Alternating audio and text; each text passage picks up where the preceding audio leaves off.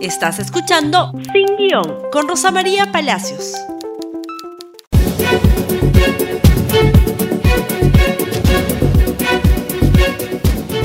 Muy buenos días amigos y bienvenidos nuevamente a Sin Guión. regresamos eh, luego de un fin de semana largo de tres días en los que no hemos estado al aire, pero tenemos mucho por informar. Y bueno, vamos a volver.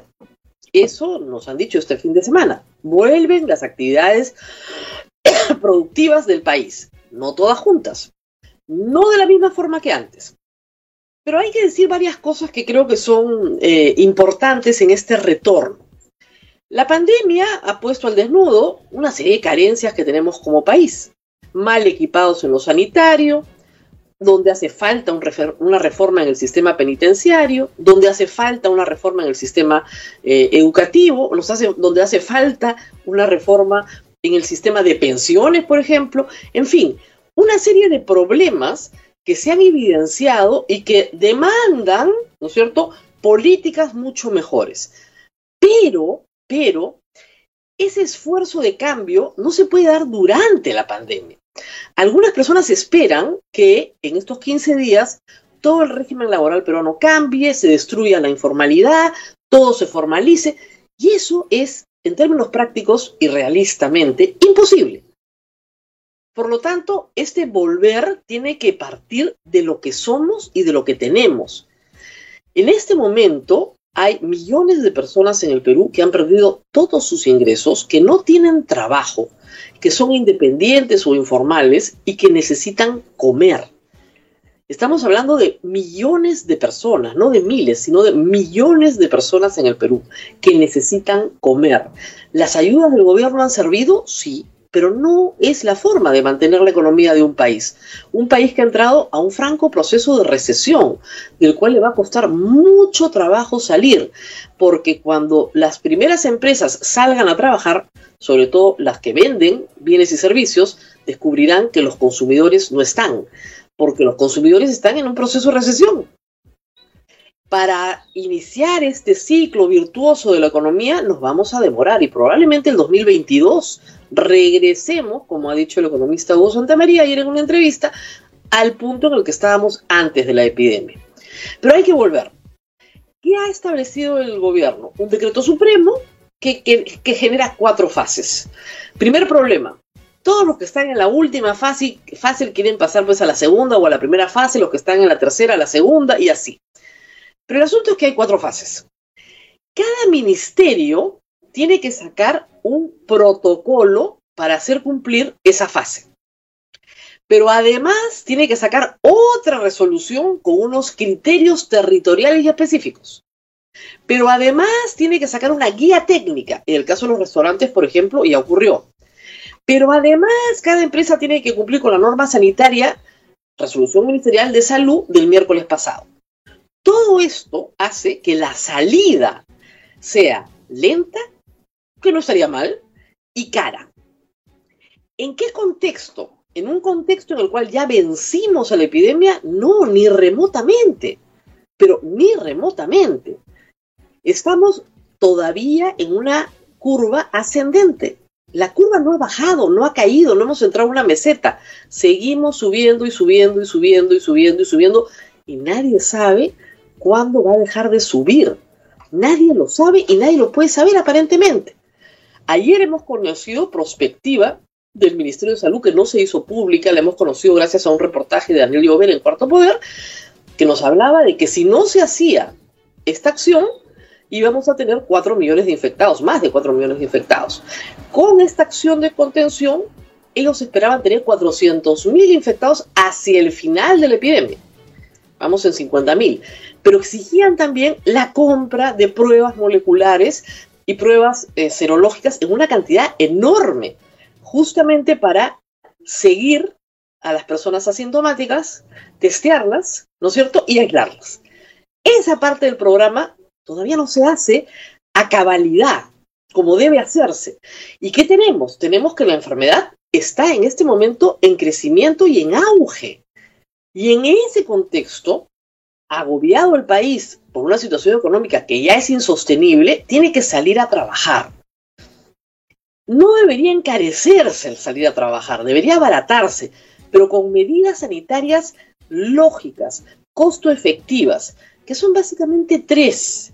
Lavarse las manos, taparse la cara, mantener la distancia, dentro del trabajo y en la calle. Siempre.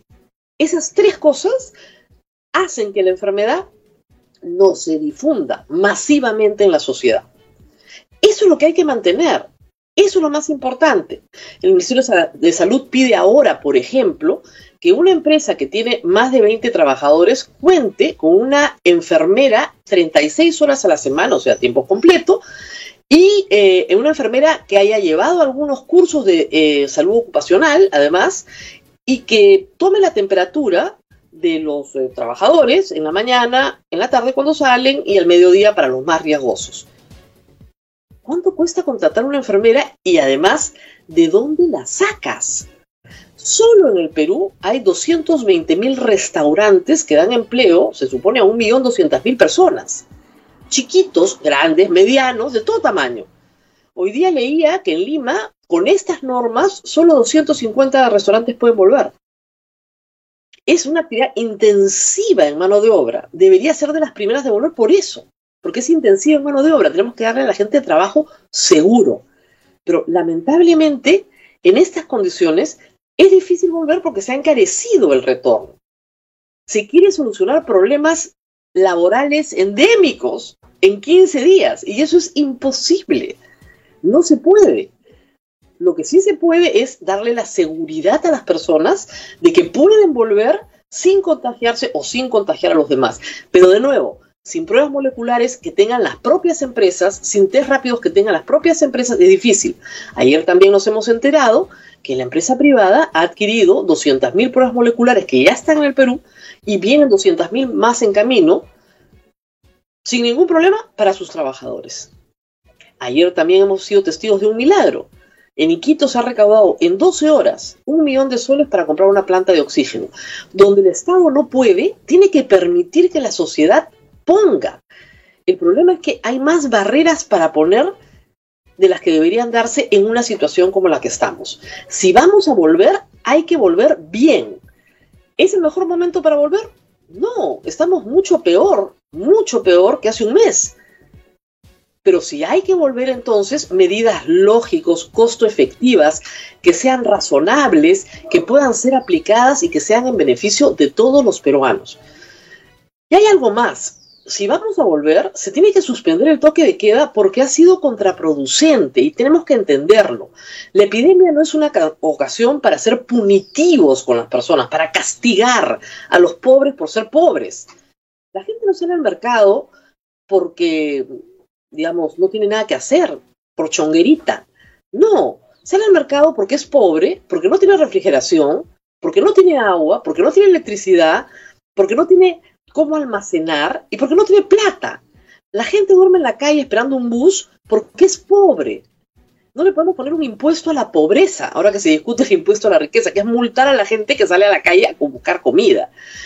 ¿Qué sucede? Si tú tienes un supermercado que abría antes desde las 7 de la mañana hasta las 10 de la noche, ahora el supermercado abre de las 7 de la mañana hasta las 3 de la tarde o 2 de la tarde y en Piura, en, en, Lambayeque, mucho menos horas porque su toque de queda es a las 4 de la tarde. Entonces, ¿qué sucede? En las horas en que la gente sale a comprar, se aglomera, pues. Si tú le das a alguien que tenía 15 horas para vender 7 horas, aunque salga una sola persona, tienes el doble de aforo. Entonces tienes que eliminar el toque de queda. La gente tiene que quedarse en su casa en cuarentena voluntariamente, sí, por supuesto, o si quieren un aislamiento social obligatorio, como se llama la norma, pero las disposiciones tienen que estar pensadas en la lógica de que la gente no se aglomere. Muy bien la billetera electrónica, lo que está proponiendo el gobierno para pagar los bonos, que la gente no vaya al banco. Muy bien. Esa es la línea que hay que continuar, que la gente no se junte, no se aglomere, se mantenga la distancia social. Y se puede mantener la distancia social si tú tienes en mercados informales menos gente. ¿Cómo haces para que vaya menos gente si tienen hambre? Si no tienen trabajo, si no tienen dónde guardar comida, con lo poquito que tienen tienen que vivir al día. ¿Cómo haces?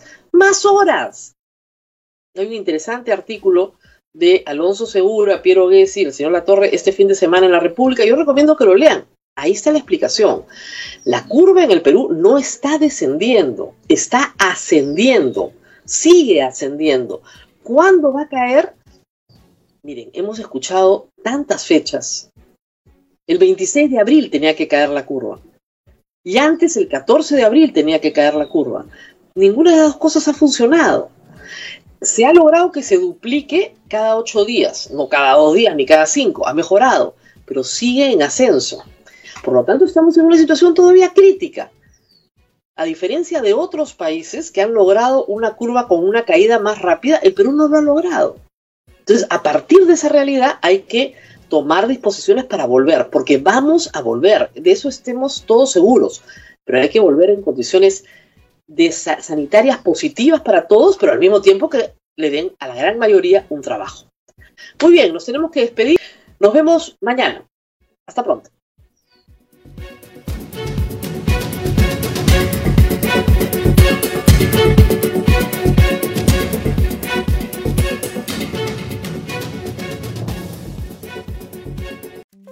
Gracias por escuchar Sin Guión con Rosa María Palacios. Suscríbete para que disfrutes más contenidos.